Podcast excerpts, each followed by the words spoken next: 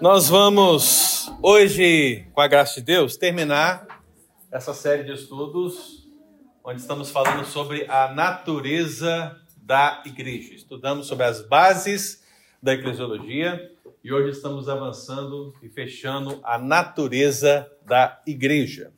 Então, para que nós possamos avançar e orarmos, vamos apenas ler o texto da palavra de Deus, mais uma vez. Texto que temos meditado, então, vamos juntos? Paulo, chamado pela vontade de Deus para ser apóstolo de Jesus Cristo, e o irmão Sóstenes, a igreja de Deus que está em Corinto, aos santificados em Cristo Jesus, chamados para ser santos, com todos os que em todo lugar invocam o nome de nosso Senhor Jesus Cristo, Senhor deles e nosso. Amém. Vamos orar. Vou convidar a nossa irmã Célia. Célia, você para nós.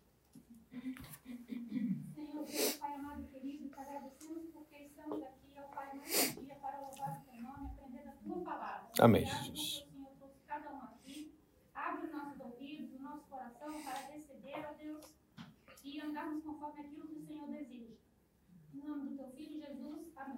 Amém.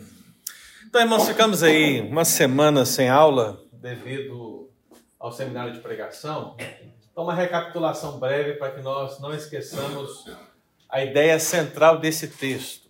Lembre-se sempre, o que temos aprendido aqui está fundamentado nesse texto, 1 Coríntios 1, 1 a 2, e é claro em outros textos da Escritura, mas eu escolhi esse texto porque ele coloca as quatro bases que temos falado acerca da natureza, e você sempre pode recorrer a esse texto para provar tal assunto.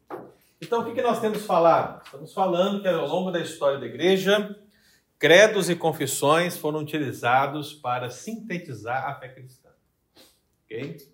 Então você tem diversos credos. Você vai achar na história diversos credos e você vai achar diversas confissões. Por que credo? Porque credo é uma palavra que designa aquilo que eu creio. Então você está sintetizando uma parte da sua fé. Eu creio. Portanto, credo é dizer eu creio. Eu creio em quê? Aí você creio em Deus Pai todo poderoso, criador do céu e a terra. Só que os credos são pequenas declarações. As confissões de fé, elas são documentos mais amplos. Elas têm capítulos, né? elas têm parágrafos, elas são mais amplas. Mas, igualmente, em relação aos credos, elas também fazem esse papel de sintetizar a fé. Por isso que, se você quiser definir o que a igreja presbiteriana acredita, você não vai perguntar necessariamente ao pastor ainda que o pastor possa dizer acertadamente o que a igreja presbiteriana diz. Mas vamos imaginar que um pastor é, esteja na televisão, pastor presbiteriano, e ele fala que Maria ascendeu ao céu. Aí alguém vai dizer: Ah, mas a igreja presbiteriana então acredita que Maria ascendeu ao céu? Só porque um pastor falou? Isso procede? Não. Então, se um jornalista, por exemplo, quiser averiguar isso, para onde ele tem que recorrer? Não. O credo, o, a, desculpa. Em termos de igreja presbiteriana. a confissão. A confissão de fé da igreja. Gente, isso é muito comum. Até nas empresas tem isso. Não como confissão de fé, mas vai estar escrito lá co- como assim, nos sites sobre nós. Em que cremos, quais nossos valores, quais nossos princípios. Aquilo que a igreja defende está lá, registrado. Então a igreja é assim também. Se você acessar um site, vai estar lá, site de igreja, em que cremos.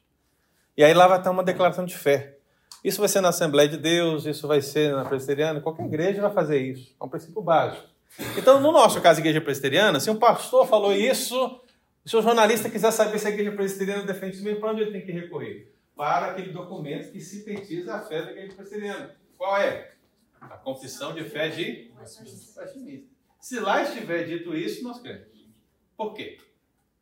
Porque todos nós que aqui estamos, quando fomos recebidos na igreja, a pergunta que o pastor fez lá na frente é: vocês aceitam a confissão de fé e o catecismo maior e breve de Westminster como uma fiel exposição das Escrituras? E vocês disseram: sim. Por isso que é um padrão, né? Todos nós estamos debaixo de uma mesma ideia de fé. Ainda que nós possamos ter diferença em um ou outro aspecto. Mas a essência, a coluna é o quê? A mesma. Então Maria não ascendeu aos céus. Ok? Isso não está lá. então, nós temos abordado esse assunto a partir de um credo, um credo niceno-constantinopolitano, lá de 381. Porque ele definiu algo que ao longo da história da igreja é falado até hoje, é mencionado até hoje, para falar acerca da natureza. Porque lá no credo se diz: Eu creio ou nós cremos na igreja una, santa, católica e apostólica. E o que eu estou passando para vocês aqui ao longo desses estudos é que nós somos uma igreja una, somos uma igreja santa, somos uma igreja católica e somos uma igreja apostólica. E o que, que nós temos visto? Que se a igreja é a comunhão dos santos, e considerando esse texto de 1 Coríntios 1, essa unidade, ou seja, queremos na igreja una, ou unan, unidade, ela está registrada em 1 Coríntios 1,2 quando diz: A igreja de Deus que está em Corinto. A igreja de Deus é uma só. Você entende por que Israel não pode ser um povo separado? Porque a igreja é uma só. Se o apóstolo Paulo dissesse assim, a outra igreja de Deus que está em Corinto, aí ia ser um prato cheio para a gente dizer, tem outra. E qual seria a outra? Olha, pela interpretação da Escritura, só pode ser Israel. Mas não. Ele disse a igreja de Deus, né? Que está em Corinto. A igreja é uma só. Dois, o aspecto da catolicidade. Nós, presbiterianos reformados, somos uma igreja católica. Né? disse o Atos. Atos disse Ave Maria. Que bagunça! Que bagunça! Mas em que sentido que nós somos católicos, pastor? No sentido de que a palavra católico significa estar em todo lugar, o que abrange o todo, porque a igreja de Deus, ela está onde está o crente, onde está aquele lavado e remido pelo sangue do Cordeiro, ali a igreja do Senhor está, então ela está em todo lugar. Então, o texto diz: com todos os que em todo lugar invocam o nome do Senhor, tanto no aspecto geográfico como no aspecto temporal também. Porque estamos nos anos 2000 e a igreja está aqui. Mas dois mil anos atrás, na sua época, Atos, né, a igreja também estava lá. Né? E antes disso, ela também estava lá, na promessa de Deus a Eva. Então a igreja sempre esteve lá, em todo lugar. Catolicidade. Terceiro, a santidade. A igreja é santa. E aí foi a Dulce, eu lembro que a Dulce falou assim, mas nós somos terríveis, pastor, somos pecadores. Eu não disse isso, Dulce? Então, a santidade, a santidade está no prisma de Deus, no momento que ele separa a igreja do mundo. Ele escolhe um grupo para si, esse povo que ele escolheu, ele é santo? Não. Ele é pecador, terrível, miserável, sem vergonha. Mas Deus transforma, dá um novo coração, dá uma nova mente. E nesse sentido de separação, essa igreja é santa. Ela é separada. Por isso que o apóstolo Paulo disse para a igreja de Corinto: aos santificados em Cristo Jesus. Veja que eles são santificados porque foram separados, e eles foram separados para quê? Para ser santos. Para ser santos. Ou seja, eles são separados e agora devem santificar a sua vida.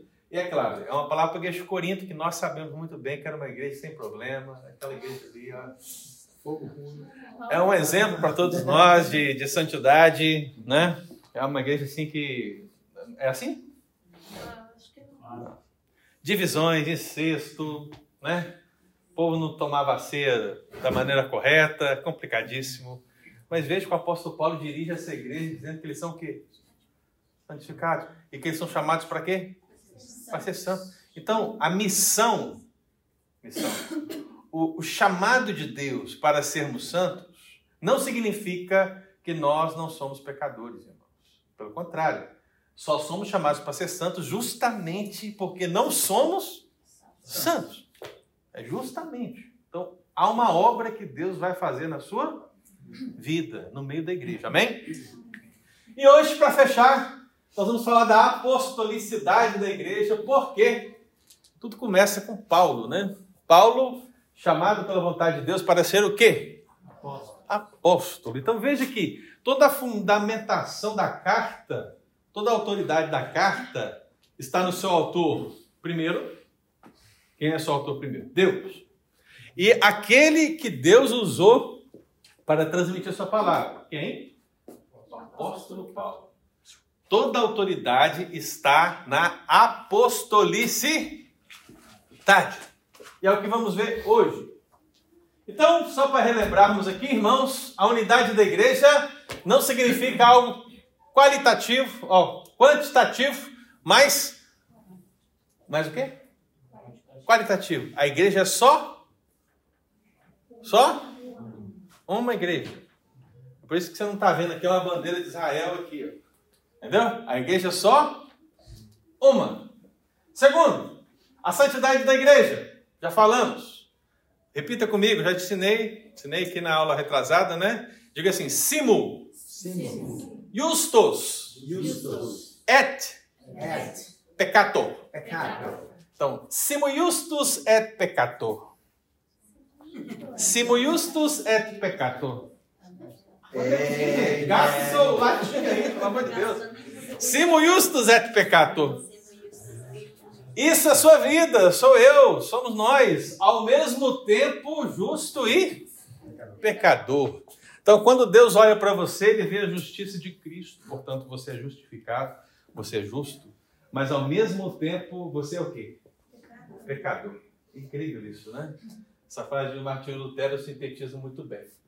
E o aspecto da catolicidade, lembre-se, a Igreja Católica se apropriou desse termo, por isso que ela é chamada Igreja Católica, mesmo que ela apropria-se do termo a partir de Constantino, mas o credo, ele foi escrito quando? 381. Então a igreja era católica antes da igreja católica. Ok? E aí, Então, pastor, tem a sabedoria. Igreja Católica colocou o nome de católica e pro- propôs tamanho? Considerando o credo, primeiro lugar, e segundo, porque ela está em todo lugar. Então foi. É. Então veja assim, pensa, co- coloque-se no contexto de Roma. Qual é a igreja que estava em todos os lugares? Igreja romana. Não, Minha mano. Tinha igreja protestante? Não. Tinha quadrangular? Tinha assembleia? Estamos em todo lugar. Quem somos? Somos católicos. somos católicos. Veja, é natural a escolha do termo, né? E é claro, ao longo da história, esse termo foi ficando mais forte, por quê? Foram surgindo as seitas, os movimentos para-eclesiásticos, e todos pereciam, né? A Igreja Católica sempre deu um, um basta. E ela sempre se manteve o quê? Firme. Porque ela é a igreja de Deus, entendeu? Ela sempre está em todo lugar, as seitas morrem e ela permanece. Nem se fosse necessário matar as seitas, né? É, mas é isso a ideia. Essa é a ideia, ok? Então hoje, irmãos, vamos falar da apostolicidade da igreja. Efésios 2:20. Vamos ver juntos. Edificados sobre o fundamento dos apóstolos e profetas, sendo ele mesmo, Cristo Jesus, a pedra angular. Veja, irmão, o apóstolo Paulo está escrevendo a igreja de Éfeso. E quando ele está falando da nossa salvação em Cristo Jesus, falando como Cristo nos salvou, nos salvou para as boas obras, ele vai falando toda essa verdade, revelando que somos a família de Deus, falando da igreja, portanto, ele diz que nós todos somos edificados sobre um duplo fundamento. Qual é o fundamento? Vamos espiritualizar, né? Para ninguém pecar, né? O, o fundamento principal quem é? Cristo. Jesus, né? Esse é o fundamento por excelência. Seria aquela sapata, como diz lá no Brasil, né? Que você faz profunda lá, né? Pessoal, no Brasil, quando você chega na igreja e vai conversar sobre as igrejas mais antigas, o pessoal vem todo orgulhoso perto de você. Pastor, porque aqui, ó, meu avô trabalhou aqui nessa igreja e fez uma sapata aqui, ó, de 5 metros. Negócio aqui, ó. Ficaram aqui um ano fazendo essa sapata, né? Porque a pessoa tem, ela tem, ela gosta dessa história, né? Às vezes nem precisava disso tudo, né? Arquitetonicamente ou em termos de engenharia, nem precisava daquilo tudo. Mas fizeram. A ideia é essa, né? O fundamento é algo que tem que ser forte para resistir a tudo, né? Então, nesse sentido, o fundamento maior é quem? Jesus. Jesus. Mas a Bíblia também fala de um outro fundamento. Nesse caso, está falando de quem? Profetas. De apóstolos e apóstolos e profetas. Não se trata, irmãos, de um substituir o outro, ok? Não é disso que você está falando no texto. O texto só está falando que esses estão subordinados a aquele. A ideia é o prisma que você olha em termos de fundamento. Não está se perguntando para o apóstolo Paulo quem que é o fundamento principal. Ele não está preocupado em falar quem é o fundamento principal. Ele está preocupado em falar qual é o fundamento da igreja. Então, biblicamente falando, você sabe que Cristo Jesus é o quê? A pedra angular. Mas você sabe que o fundamento é quem? Os apóstolos e profetas. Aí você vai perguntar: que apóstolos e profetas? Você vai querer dar nomes aqui aos bois? Saber quem é? Não, irmão. Quando se usa essa expressão apóstolos e profetas na Bíblia, ela está fazendo basicamente uma análise de Novo Testamento e Antigo Testamento. É uma outra maneira de dizer isso aí.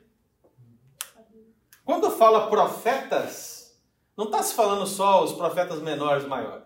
Não. Está se referindo a todo o conteúdo do Antigo Testamento.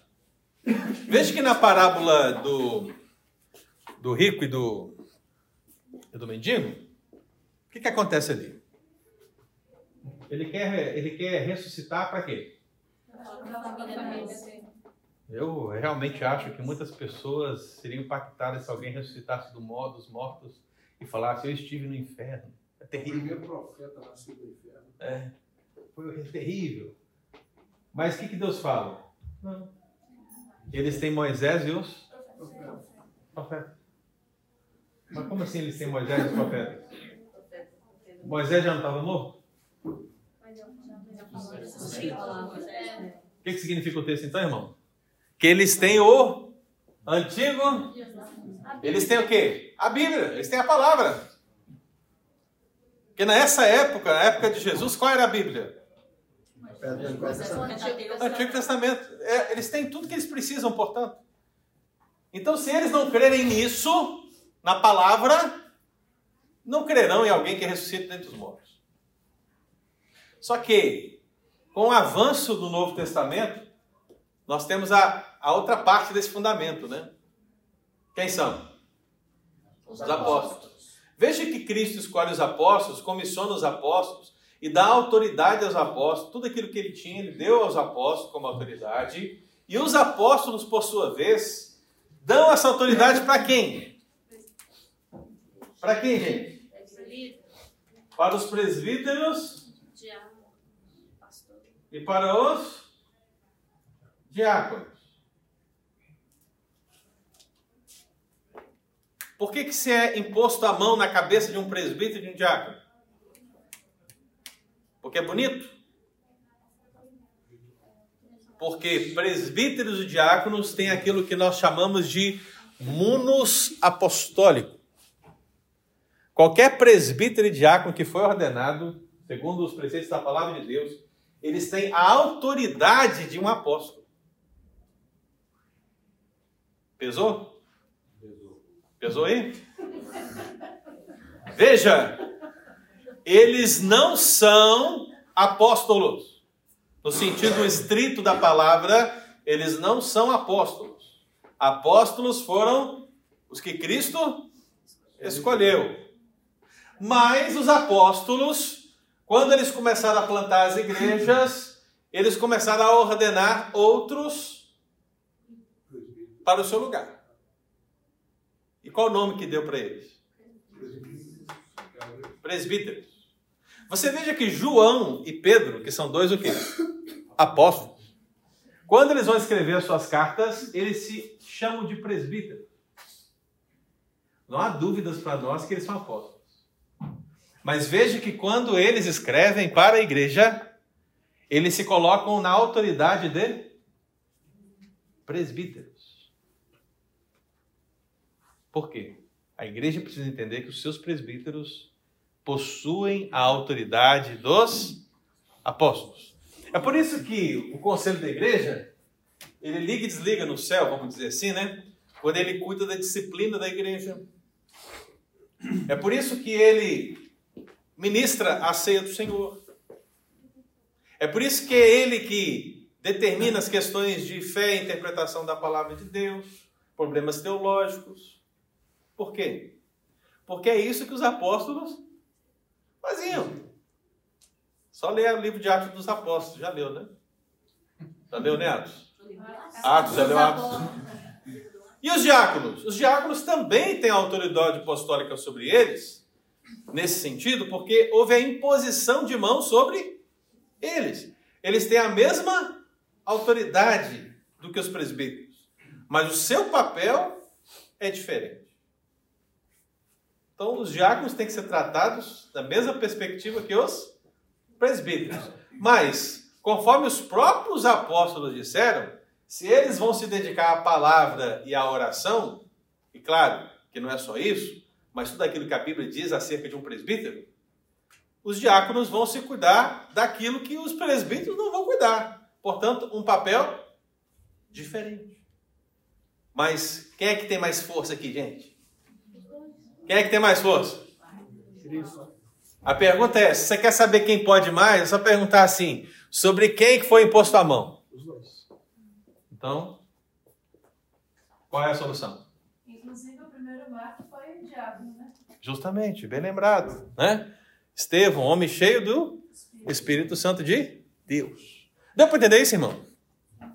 Então, por que, que eu estou falando sobre isso? A ideia de fundamento dos apóstolos e profetas, ela precisa ser entendida para nós como Antigo e Novo Testamento. Testamento.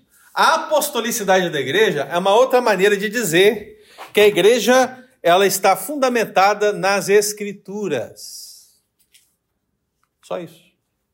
Então veja, a apostolicidade da igreja é um fundamento doutrinário. Nós estamos falando daquela que é a base doutrinária da igreja. Então, se fosse pastor Pedro, então nós seríamos uma igreja petrina. Ok? Petrina. Petrina. Se fosse pastor Ângelo, Angeliana. Angeliana, Angelical, eu acho que. Angeliana já tá possível. Mas veja, não.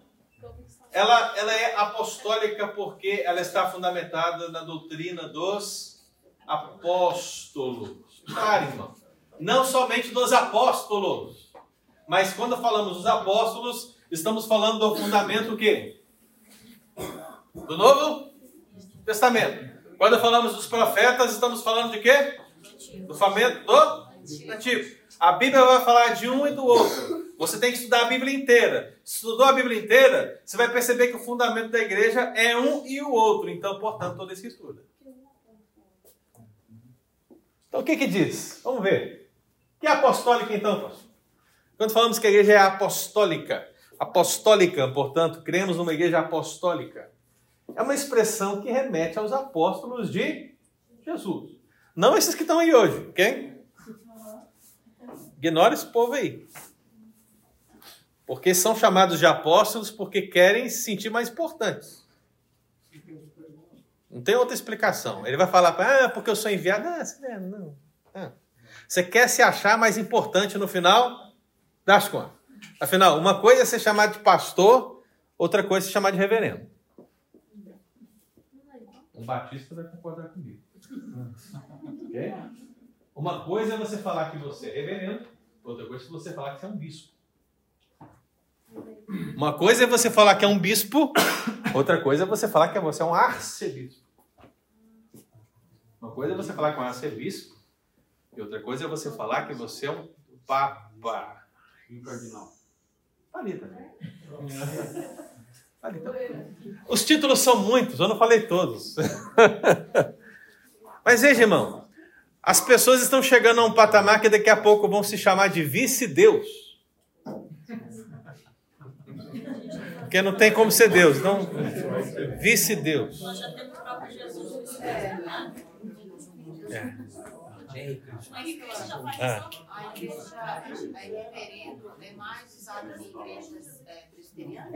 é igrejas reformadas. É o teu, é. Esse é um termo que é- até nós mesmos temos uma dificuldade com ele, mas é o termo técnico da formação. Mas nada Então, que. dizer que aqueles que têm mais é, estudo, é, têm mais... Dentro da, da denominação, sim. É. Mas nada de mais santo, mais perfeito, mais celeste, mais angelical, nada disso. Mas se tiver o nome anjo, aí. Aí é mais Aí é forçado, mas. Sim. Presbiteriano, reverendo e pastor é a mesma coisa? É a mesma coisa. Reverendo é um título acadêmico e pastor é eclesiástico. Então, pastor é o seu dom e função. Reverendo é o título pela formação, como teólogo. Pode alguém ser reverendo e não ser pastor? Não, não, não, porque tem que ser ordenado, né? Eu pensei, Então tem que ser o ordenado. reverendo seria assim uma formalidade, a, por exemplo, a, a, você falou a experiência, né? Uhum. A idade. Não necessariamente, se o camarada sair do seminário com 21 anos, ele já é reverendo. Por exemplo, o anjo é reverendo, gente. Quem não sabia, É, sou. é isso aqui o reverendo. Então, se a pessoa sai da faculdade, já é reverendo, mas não é pastor ainda. Tá, mas veja, o que eu quero que vocês entendam é o seguinte: não existe uma, uma. Essa nomenclatura não é oficial. Se você me chamar de pastor, de reverendo ou de anjo, como diz o pastor, desmere. Mas assim. Veja. Vocês já ouviram, vocês já ouviram. Veja. Não, não importa. Porque para nós, tanto faz. Tanto faz se chamar de um de outro. Né? Nós, como igreja, temos apenas que valorizar os nossos líderes. Ok? Valorizar. A título de conhecimento. Não, porque se alguém forma, se alguém forma no seminário do IPB, ele é bacharel em teologia. Não tem nada a ver com reverendo. Mas, no sentido prático, a partir do momento que ele é formado em teologia e é ordenado no presbitério, aí ele é chamado de reverendo. Então nós nos tratamos como reverendo, mas nos tratamos como pastores, nos tratamos pelos nomes. Né? Agora, se você um dia encontrar alguém que você fala assim, vamos imaginar que o Daniel é pastor, porque hoje ele está de sapato, né? Então assim, Daniel, pastor Daniel, e ele vira para você, pastor não, reverendo.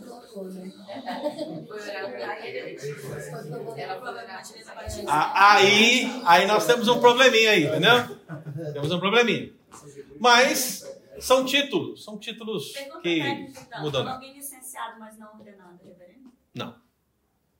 O reverendo é aquele que foi, fez teologia e foi ordenado. Ele foi licenciado, ele pode ser É. pastor de igreja. Mas você não vai achar nenhum lugar dizendo que tem que ser chamado de reverendo. É uma questão de respeito dentro da igreja. Entendeu? O senhor gostaria de ser chamado de pastor ou de reverendo? Olha, tanto faz. Senhor reverendo anjo. Tanto faz. Eu só, eu só percebo o seguinte. Eu só percebo o seguinte. O que, o que, o que dói algumas vezes. Veja só, atenção, irmãos. Que dói algumas vezes. a maneira que a pessoa te chama não importa, porque a, a maioria das pessoas às vezes tem intimidade com você e te chama. Eu não vejo problema mesmo. Mas às vezes a pessoa te chama de alguma maneira que é desrespeitosa. De sacanagem. É, é desrespeitosa. E ela pode desrespeitar você com qualquer um dos três nomes. Então, ser desrespeitoso que eu acho problemático. Agora, a nomenclatura. É. Eu vi, por exemplo, um cartaz, achei muito interessante, um cartaz de um, um evento lá no Brasil. É, aí o nome dos pastores que iam pregar estava assim: Reverendo Mestre Pastor Fulano. Eram siglas. Eu sabia o que significava, mas eu imagino assim, o povo olhando para aquilo ali, como é que vai interpretar? Que tem que ter um dom, né, para interpretar aquilo ali. Mas eu, eu fico pensando, será necessário? Será necessário esse tipo de coisa? Será que eu tenho que realmente colocar antes do meu nome as designações da minha formação para parecer mais importante? É, Talvez quem fez o cartaz teve essa intenção. né? Não é? É. né? Temos que pensar, temos que fazer avaliações sobre isso, ok? Vamos lá, gente. Avançando. Então, por que, que a igreja é apostólica? Quem está com Atos 2, 42? Leia para mim, por favor, quem está. Perseveraram na doutrina dos apóstolos, na comunhão e no partir do pão e nas suas orações. Essa, esse é o relato da primeira igreja ali pós-Jesus, né? A igreja chamada primitiva. E ela perseverava em quê? Na doutrina dos apóstolos. Perseverar na doutrina dos apóstolos é perseverar na doutrina de Jesus. Por quê? Porque os apóstolos foram enviados por quem, gente? Deu para entender? É um e outro. Olha aqui, ó. Jesus e apóstolos. Esse é o fundamento. Toda igreja tem que estar fundamentada aí. Nas palavras de Jesus, na palavra apostólica, na palavra dos profetas, na escritura. Fora da escritura, meu querido irmão, não há igreja santa, nem una, nem católica, muito menos apostólica. Né? Então, esse termo da apostolicidade vai ser entendido dessa maneira. O que significa que nós somos uma igreja apostólica? Somos apostólica porque a nossa doutrina está baseada na doutrina dos apóstolos e porque somos enviada como os apóstolos também foram enviados. Porque esse é o sentido do termo apostólico, aquele que é enviado. E é por isso que muitos apóstolos hoje vão trazer para si essa ideia, né? Eu sou apóstolo porque eu fui alguém enviado. Todo crente é enviado, meu filho. Todo crente é enviado. Nem por isso, nem todo mundo aí fica se chamando de apóstolo, né? Você não pode limitar a discussão nisso. Porque se for, vai ter um problema, né? Porque senão todo mundo que é pai vai poder se chamar de papa. Mas não é? Não é assim. Ofício é uma coisa, significado da palavra é outra. É simples assim, ué. Né? É por isso que existe o título, o ofício pastoral, e existe o dom pastoral. Você consegue fazer essa distinção? Existe. Porque o, o pastor, aí veja só, que coisa interessante. O pastor, como o, o, obreiro, como aquele que foi chamado, aquele que tem o título de pastor, ele tem que ter o dom do pastor. Porque se o pastor não tem o dom de pastor, qual é o problema? Gigante. Agora, nem todos que têm o dom de pastor são pastores, gente. Às vezes, não. Às, ve às vezes vai ser um diácono com o dom do pastor, às vezes vai ser uma irmã com o dom de pastor, às vezes vai ser um presbítero com o dom de pastor. E esperamos que ele tenha esse dom mesmo, porque pastorear é cuidar. A ideia é cuidar, ou seja, o dom de cuidado com as pessoas. Deu para entender? É isso. Agora, uma vez que você tem o dom, você tem que ter o ofício, aí você já está entrando numa discussão que não é a mesma. Percebe? Então, avançando, a conservação dessa apostolicidade, portanto, ela é um princípio abençoador para a igreja. Você precisa entender que na Escritura, toda a Escritura, Antigo e Novo Testamento, essa é a base da igreja e é isso o pressuposto que devemos seguir. Quem está com 1 Coríntios 11, 2? Leia para mim. Minha letra é feia, mas nem tanto, gente. Lá. De fato, eu vos louvo, porque em tudo vos lembrais de mim e retendes as tradições, assim como vos entreguei. Então veja, o apóstolo pode estar dizendo na igreja de Corinto que a igreja de Corinto ela está recebendo as tradições assim como ele entregou. Aí você percebe, que tradição? Que mulher não pode usar calça? Será que é isso? É porque o texto é do véu, né? Então eu estou fazendo uma adaptação. é que mulher não pode usar calça? É isso? Qual é a tradição, gente? Quais são as tradições? As tradições são os ensinos apostólicos. Toda a palavra que foi ensinada para a igreja, a igreja está recebendo. A igreja está o quê? Acolhendo. Então você lê a palavra tradição, você pensa em Assembleia de Deus, né? Tradição de homens, né? Pensa, não, a palavra tradição aqui é utilizada como uma dádiva, aquilo que foi dado a vocês, aquilo que vem como uma palavra de Deus para vocês, e eles receberam. Deu para entender? Diga, meu cara. E hoje, é, essa tradição ainda continua, mas ela é chamada hoje de Novo Testamento, né? É. Porque ela está Justamente. hoje como letra. Antes eles não tinham tudo isso. Não, se o apóstolo Paulo escrevesse para a igreja City Unite, ele vai dizer isso aí, ó. Vocês estão recebendo as tradições, assim como entreguei, e como os profetas entregaram. Deu para perceber? Sempre pautado aqui na escritura, não em coisas humanas. Então, se um dia aqui o presbítero Eudes falar aqui, ó, gente, ó, ninguém mais aqui nessa igreja hoje pode o quê? Ter carro. Porque crente bom é crente que anda a pé para ir na igreja. Carros são maldições feitas por demônios. Tem que criar um demônio para poder validar o argumento, né? Então é isso. Isso é uma, é uma tradição bíblica? Qual é a sua resposta? Veja, irmão, você é uma igreja apostólica. Se eu digo alguma coisa, se alguém diz alguma coisa, o que, que você tem que fazer? Qual a avaliação que você tem que fazer?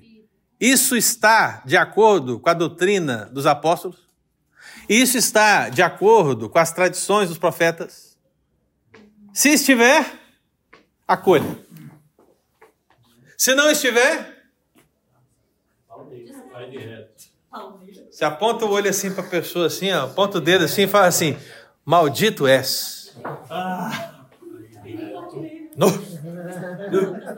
Esse é Por que, que eu disse isso, irmão? Qual foi a palavra de Paulo mesmo? Se alguém descer com um evangelho diferente desse, seja considerado o quê?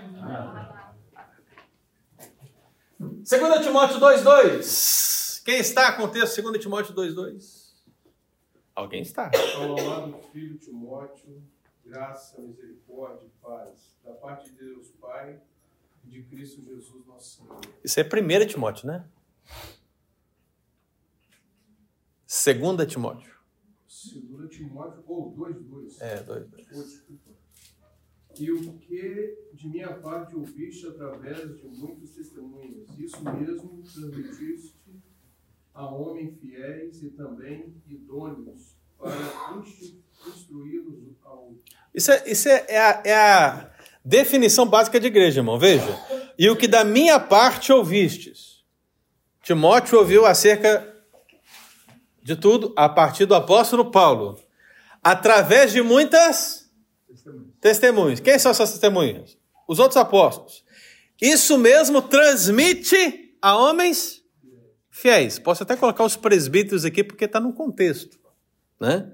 Transmite a outros. E também para esses instruírem o quê? A outros. Veja que esse é o ensino apostólico, que é passado de geração em geração, de pessoa a pessoa. Essa é a essência, a base da igreja. A igreja é apostólica. Agora, 2 Timóteo 3,14. Quem que eu dei o papelzinho aí? Quem? Quem? Eu, Glauci. eu mesmo. Tu, porém, permanece naquilo que aprendeste e de que foste inteirado, sabendo de quem os tem aprendido. Olha que interessante. Permanece naquilo que aprendeste e sabe, veja, de quem você aprendeu. Então, o que está falando aqui, gente? Da doutrina apostólica. Então você deve permanecer no ensino das Escrituras e saber exatamente de quem você aprendeu. Eu até poderia, a partir desse texto, pensar assim: crente tem que saber referências, irmão. Estou falando que você tem que saber assim, João 3,16, porque essa você sabe, né? Mas assim, você tem que saber onde está o texto. Pelo menos. Você tem que, pelo menos, compreender o contexto das coisas. Porque se você me faz uma pergunta qualquer aqui, eu preciso pelo menos ter uma ideia contextual para poder te responder, porque senão a gente vai começar a falar muita heresia aqui. Texto fora do contexto vira pretexto. E agora eu aumentei a frase. É assim, ó. Texto sem contexto é pretexto. Do PT. Não, é, você acabou com o meu raciocínio. Veja, texto sem contexto é pretexto que vira cabresto. É, essa quarta entrou agora na minha lista. Que vira cabresto. Porque vira! Vira! As pessoas estão prendendo os crentes aí em tradições humanas, nos cabrestos, vamos dizer assim, por quê? Porque estão usando textos. Atenção, gente! Estão, ninguém ouviu o pum aí? Ninguém ouviu? Ninguém ouviu? É, mas ninguém ouviu. Você vai. Gente, eu vou dizer um negócio pra você, ó. Vamos respeitar. Atenção, vamos respeitar, porque depois que a gente atinge 30 anos. Fica mais Pastor, ó, Isso pode acontecer com mais facilidade. Vou pegar, ó. Vou fazer mais um. Não, não. Judas! Judas! Quem está com o texto de Judas? 3 e 17. Ah, meu Deus. É, a Belinha marcou aqui pra mim. Eu não tô sabendo achar. Calma aí. Três. Amados, quando eu me empenhava para escrever-lhes a respeito da salvação que temos em comum, senti que era necessário corresponder-me com vocês para exortá-los a lutar pela fé que uma vez por todas foi entregue aos santos. Peraí, veja. Qual é a fé que uma vez por todos foi entregue aos santos? Apóstolos e profetas. Toda a Escritura. Ele está falando que nós devemos batalhar pela Escritura. Agora o versículo 17. Mas vocês, meus amados, lembrem-se das palavras anteriormente proferidas pelos apóstolos de nosso Senhor Jesus Cristo. Olha aí. Palavras de quem? Os apóstolos. A igreja é apostólica. Você vê que esse argumento é tão importante. Vou até terminar aqui com a, com a Dulce. Dulce, Apocalipse 21, 14. Leia com reverência, Dulce, porque é Apocalipse, hein? Vai lá. E o muro cidade tinha doze fundamentos, e nele os nomes dos doze apóstolos do Cordeiro. Olha que interessante. Pastor, mas você disse que era um fundamento, agora é 12. Como é que é esse negócio? Gente, pelo amor de Deus, veja como o contexto é importante. Que livro que a Dulce leu? Apocalipse, ou seja, já não é um, um texto narrativo, é um texto profético de visões, e aí está falando da Nova Jerusalém. Veja, é uma cidade que desce do céu. E aí essa cidade tem 12 fundamentos. Está se dizendo que essa cidade, essa Nova Jerusalém, você já sabe quem é, eu também sei, mas quem é? Eu tenho que perguntar. A igreja. É a igreja. A igreja está fundamentada em quê? Em 12 fundamentos. Que são quem? Os 12 apóstolos. Qual a ideia, portanto? Que essa igreja ela está fundamentada em quê? Na escritura. Na escritura. Porque esses apóstolos não podem sustentar ninguém, não, gente. Eles são pecadores? Quem que é a pedra angular mesmo? Jesus. É Jesus. Esse texto não pode ser interpretado literalmente, obviamente. Por quê? Só por onde ele foi escrito. Mas você que já leu todos os outros textos comigo já sabe. Quando se há uma referência aos apóstolos nesse sentido, a referência não é a pessoa dos apóstolos, mas o que os apóstolos deixaram, a palavra de Deus que eles deixaram. Então, a igreja de hoje, ela é apostólica porque ela persevera na doutrina dos apóstolos. E a igreja final, a igreja triunfante, que é representada na Nova Jerusalém, como ela é? Exatamente a mesma coisa. Diga isso. Analogia? Qual a analogia? Jogou bola. Não, o que que tem? Os, do, as, é, os 12 apóstolos, as 12 cidades e os 12 filhos de Jacó. Por quê?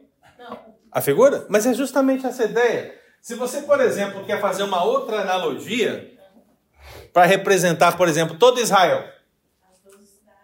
Você vai falar o quê? Doze tribos. Doze Tribos.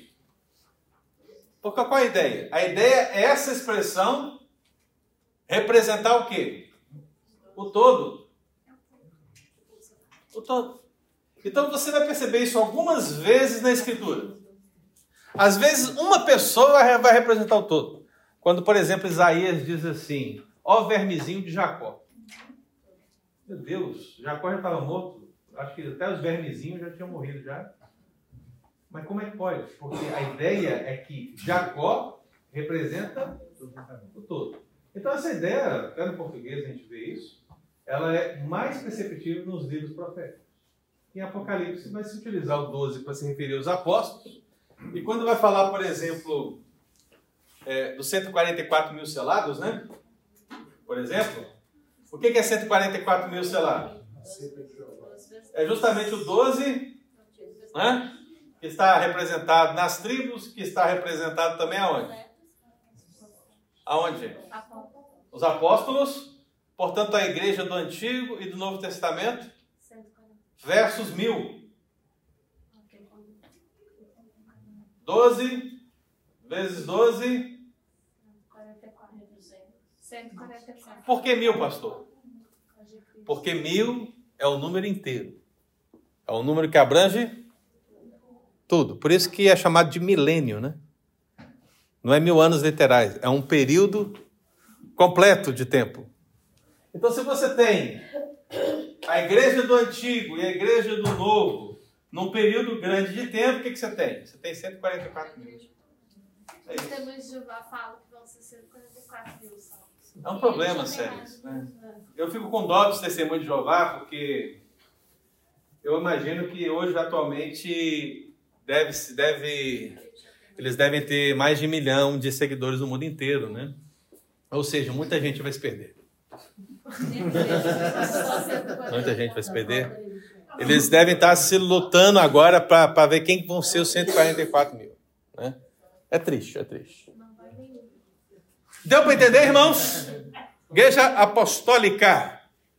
Agora, para fechar, então, vamos concluir com uma frase aqui do Dr. Heber Carlos, que talvez você se pergunte, pastor, mas então, depois de eu saber que a igreja ela é una, santa, católica, apostólica, o que, que isso impacta na minha vida? Então, essa frase eu acho que sintetiza. Veja, o melhor entendimento, se você entende melhor o conceito reformado de igreja, ou seja, que a igreja ela é una, santa, católica e apostólica.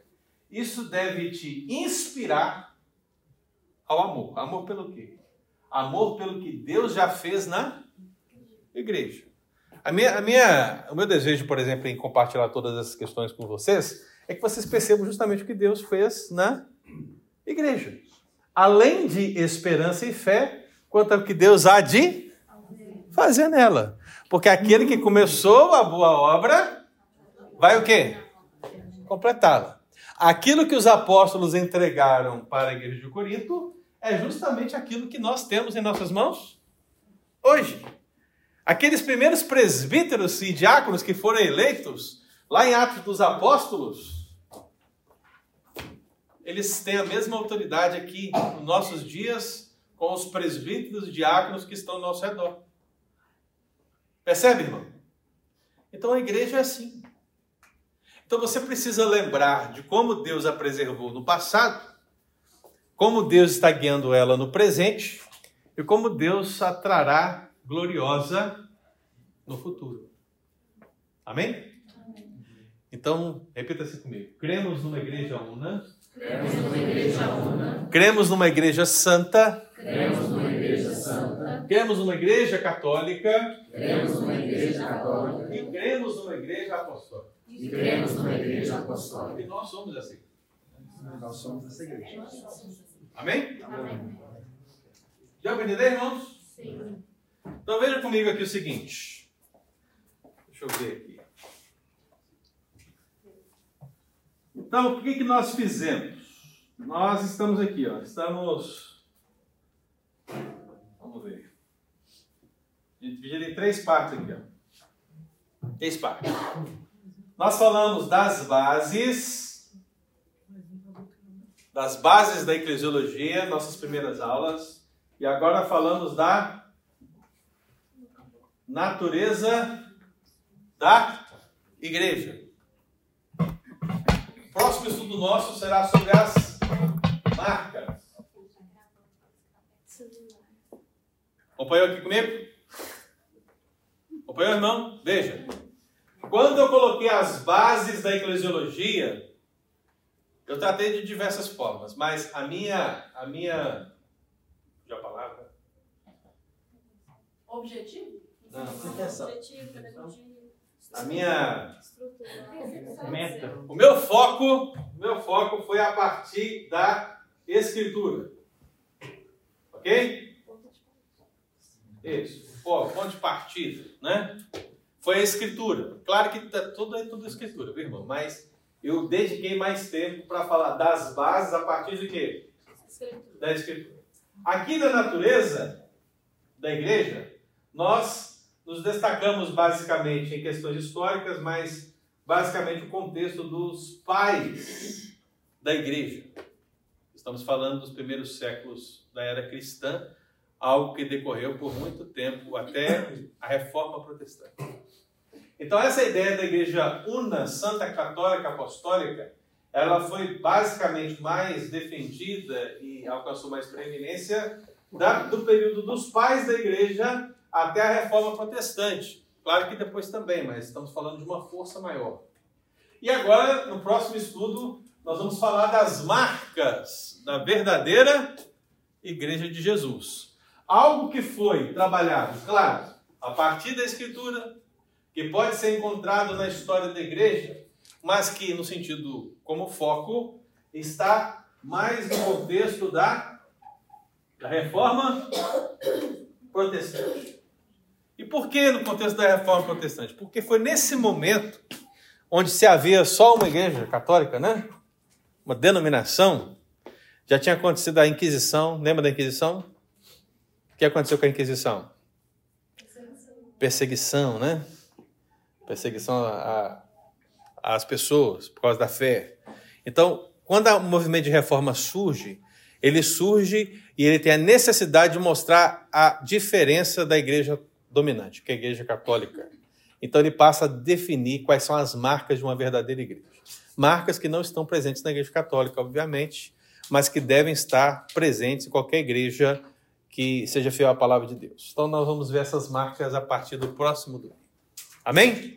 E aí, para isso, eu vou mandar o texto para vocês amanhã. Leiam o texto, se preparem e vamos todos juntos continuar crescendo na eclesiologia bíblica. Diga. Lembrar o posta lá as aulas, né? É bom a gente ouvir novamente. Sim, sim. É importante, né, irmão? Porque assim, dá um trabalhinho, né? Eu mando no e-mail, você tem acesso pelo e-mail das aulas, material. O Church Center eu coloco lá. Se você me seguir lá no YouTube também, você tem lá diretamente. Você pode ver as aulas e ouvi-las quando você estiver trabalhando, bota ali um fonezinho e vai ouvindo e rindo com as bobeiras que o pessoal fala por aí. Tá bom? Amém, irmãos? Deus abençoe, muito obrigado.